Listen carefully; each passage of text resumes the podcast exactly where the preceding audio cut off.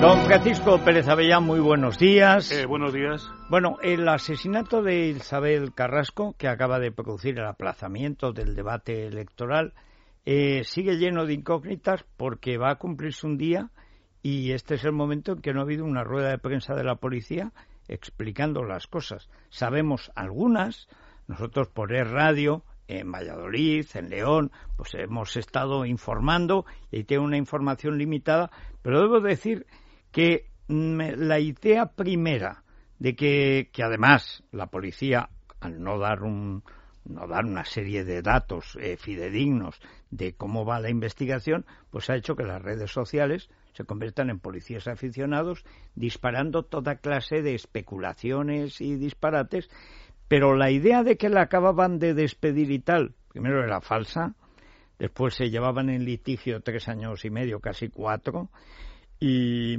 y por un despido, un asesinato de estas características es un poco inverosímil. Sin ninguna duda. El conflicto viene del año 2011, en el que es despedida la chica, la hija de la presunta asesina, la que presuntamente disparó, y a partir de ese momento hay un problema en el que se le reclama una cantidad, al parecer cobrada además, que ha venido hasta ahora. Incluso ya en los últimos tiempos la Diputación le exigía a la familia, en concreto a la chica que había estado empleada, que era ingeniero de telecomunicaciones, le exigía en concreto o el pago de ese dinero que había cobrado de más o eh, una reclamación que podía llegar al embargo. Es decir, que había, en los últimos años ha ido creciendo esa reclamación y preocupando absolutamente y fuertemente a esta chica. Pero también había, antes de eso, se había producido la demanda porque ella había tenido ese puesto. Sí. Los sacan a concurso, no lo gana. No lo gana. Lo gana otra persona. y, la persona que lo gana renuncia. no, no, pide una excedencia. Bueno, no lo ocupa. ese es el momento. Pide, lo ocupa, pero pide una excedencia. Entonces, ella presiona, y según nos han contado, presiona muy fuertemente. Sí, sí, sí. Y hay que recordar aparte que ella trabajara, que el marido es el inspector, el jefe de la policía de Astorga. Sí, sí. Eh, entonces presionan fuertemente a esta mujer que tenía un carácter como para que la presionara. y ahí es donde viene, dice, no nos dejas en paz porque lo que quería era entrar. Y, y para eso hace falta un concurso. Y no había manera. Y entonces cuando dice, como no nos dejas en paz, te vamos a reclamar, porque encima no te hemos reclamado lo que has cobrado sin tener lo que cobrar. Y es cuando se lo reclaman. Y hace cuatro días lo que se produce es que el juzgado le da la razón a la Diputación, lo cual no quiere decir que exigiera o hubiera exigido, sino que podría haberlo exigido, pero un mecanismo más de defensa ante la presión que no sabemos en qué ha consistido. Aún así, Paco, me resisto a creer que un asesinato preparado como el que se prepara, con cuatro tiros por la espalda rematando en el suelo, tiene que ver con un despido. Y tiene que ver con una frialdad de preparación, sin ninguna duda. Es decir, no es un arrebato, ni un, digamos, eh, un calentón, como dice alguna gente, ¿no? Estas personas estaban enfrentadas. No, no, no.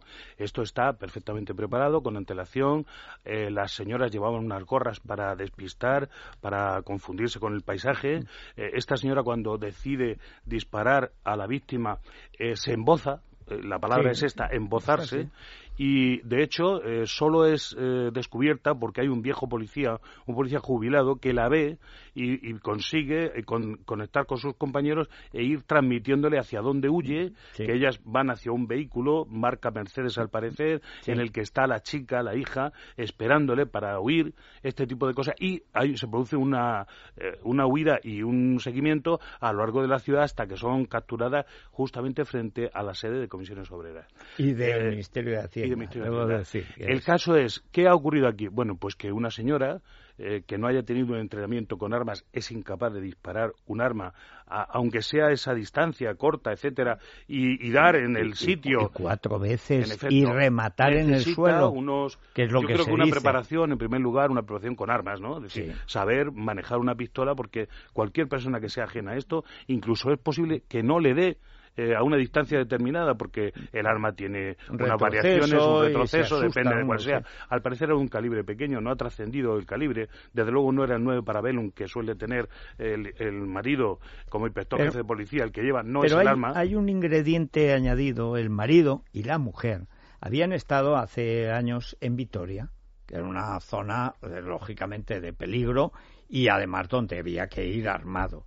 La idea de que un policía nacional destinado en Vitoria solo tiene un arma y que es la reglamentaria, yo, sinceramente, no me lo creo. Y que no tuviera algún arma para protección familiar, no me lo creo. Que esté registrada o no, eso ya lo tendrá que averiguar la policía. Y el hecho de que la policía no haya dicho nada hasta ahora, demuestra que las cosas no están tan claras. No, no están tan claras y además ha pasado muy poco tiempo. Es una investigación difícil, es decir, nadie puede esperar de una persona sin antecedentes o con antecedentes blancos que actúen de esta forma tan milimétricamente preparado. Porque este es un crimen, por decirlo de alguna manera, de sicario, es decir, de sicario colombiano. profesional. Eh, profesional, es decir, no es una señora que está enfadada porque su hija no consigue el puesto que tenía ni nada de esto, sino que aquí tiene que haber un trasfondo que desconocemos. Y desde luego, por supuesto, la persona que dispara tiene un entrenamiento con armas, un conocimiento más que suficiente para poder disparar a una distancia y unos nervios verdaderamente templados de acero eh, que consigue por la espalda, y, al parecer. luego seguir andando. ¿eh? Claro, estamos hablando de una persona eh, que en un lugar donde nunca sucede nada, cuando no ha estado nunca en una situación tan peligrosa, reacciona con una frialdad en la que después se permite huir, porque ellas tenían preparada una huida. Si aquí no aparece el individuo, el anciano policía jubilado que ve a lo lejos esto, se acerca y describe cómo ha vestida, pues es muy probable que hubieran huido, con lo cual no se hubiera llegado a saber nunca qué es lo que pasó. Hay que decir que lo que nos ha llegado de Radio León es que eh, ellas hasta ahora, por lo menos hasta las 10 de la mañana, desde que las detuvieron, que las detuvieron enseguida, a una, una hora del crimen, ya estaban detenidas, se han negado a decir una palabra, se han negado a declarar. Las tienen separadas, pero se han negado a declarar, con lo cual, pues todavía el elemento, digamos, profesional es decir, si hay una tercera persona que está vigilando la cosa o lo que sea, pues todavía se acentúa más, porque es que Hombre, no han dicho tienen un conocimiento forense de cómo suceden estas cosas, naturalmente saben cómo funciona la policía, naturalmente saben lo que es un crimen y, por supuesto conocen las armas y el mecanismo hasta el punto de que han preparado la llegada, el planteamiento, eh, la espera, porque la, víctima eh, va por allí habitualmente, ellos conocen el itinerario y por lo tanto le preparan una celada, una trampa, o sea, que es una cosa perfectamente preparada con una huida. Aquí no hay ningún arrebato ni ningún apasionamiento. Hay una frialdad absoluta de auténtico profesional.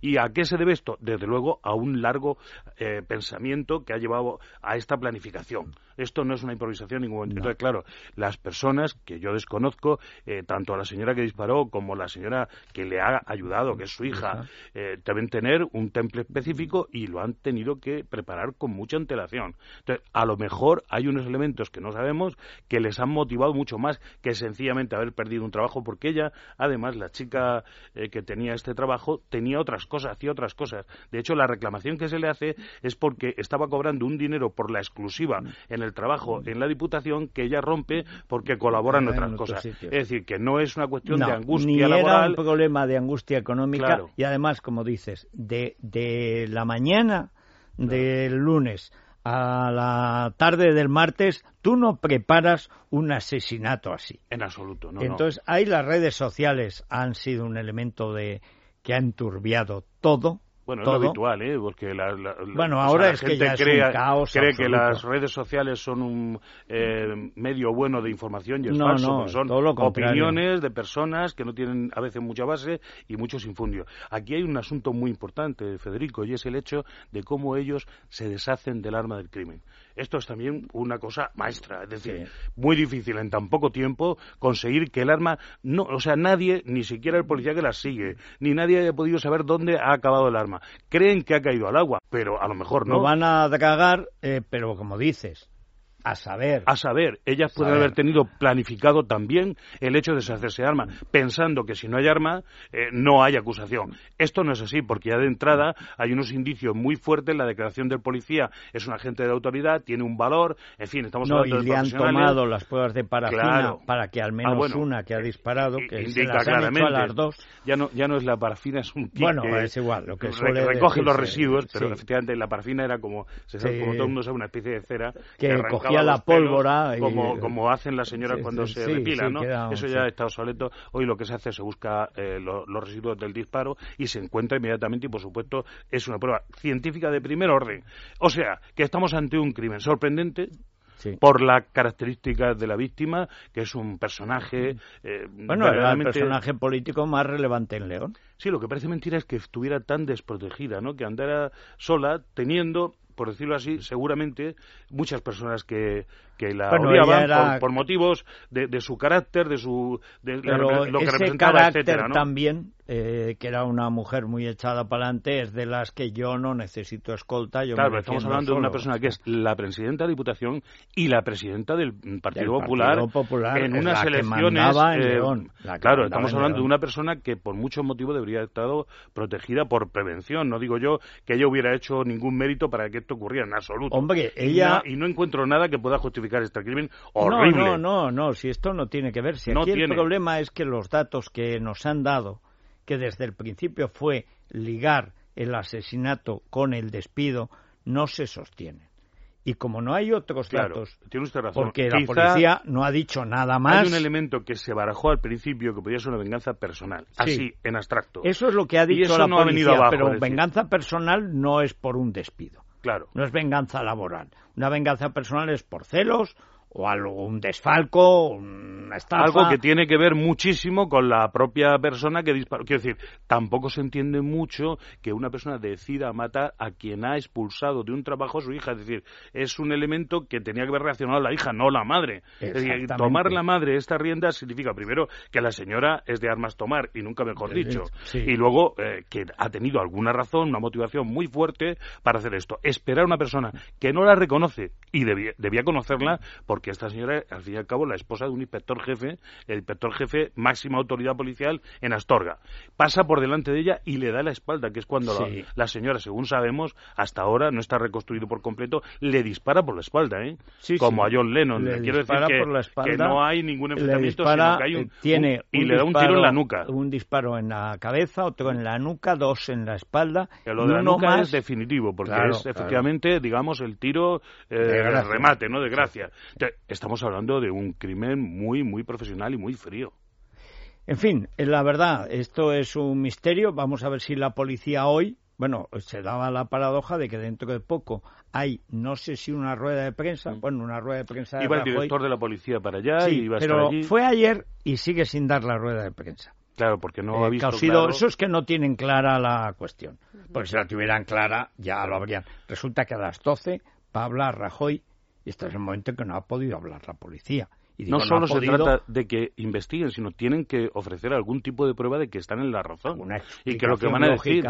Y es lo que a lo mejor les falla, es decir, no tienen dónde sustentar, porque ellos, yo me consta que sospechan de todo, ¿eh? Hombre, por supuesto. Han hecho todo tipo de alardes y han investigado en todas direcciones, posibles de un conflicto sentimental, de todo, es decir, ellos estarán han tocado en todo y lo que han difundido es lo que tienen comprobado, que son hechos claros. en el año 2011 esta señora fue despedida. Sí, pero eso eh, eso es un mm, conflicto que puede haber llevado a otras cosas y estamos hablando de una ciudad pequeña donde todo el mundo se conoce, donde hay una interrelación muy grande, las dos personas pertenecen al mismo partido, todo esto significa también ella en un momento determinado se presentó también en las elecciones la hija, en fin, todo esto significa que está en la cúpula de todo de toda la decisión de tal y que por lo tanto ha habido una interacción muy fuerte.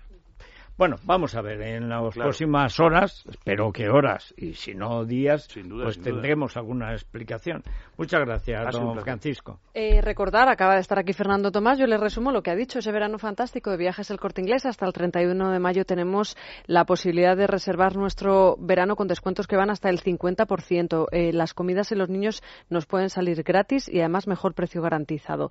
Verano fantástico en viajes El Corte Inglés llamando al 902 400 454. 902 400 454 y la web www.viajeselcorteingles.es. Muy bien, pues una pausa y nos vamos a ir de, aquí para allá la ruta gastronómica que nos prepara siempre Víctor de la Serna y luego Encarna nos trae la ruta cultural, las cosas que hay que ver. Nos vamos a Villafamés. Esto está en Castellón. Para muchos será una novedad y una sorpresa. Y luego para Luis Herrero, pues ya sé, el mitad del programa de esta noche, echándome en cara, que haga el arroz con alcachofas y langostinos de Vinaroz, de alguna manera, no sé cómo, que no le parecerá bien. No, seguro. Porque él lo hará mejor, seguro, lo sé Luis, no hace falta. Es radio.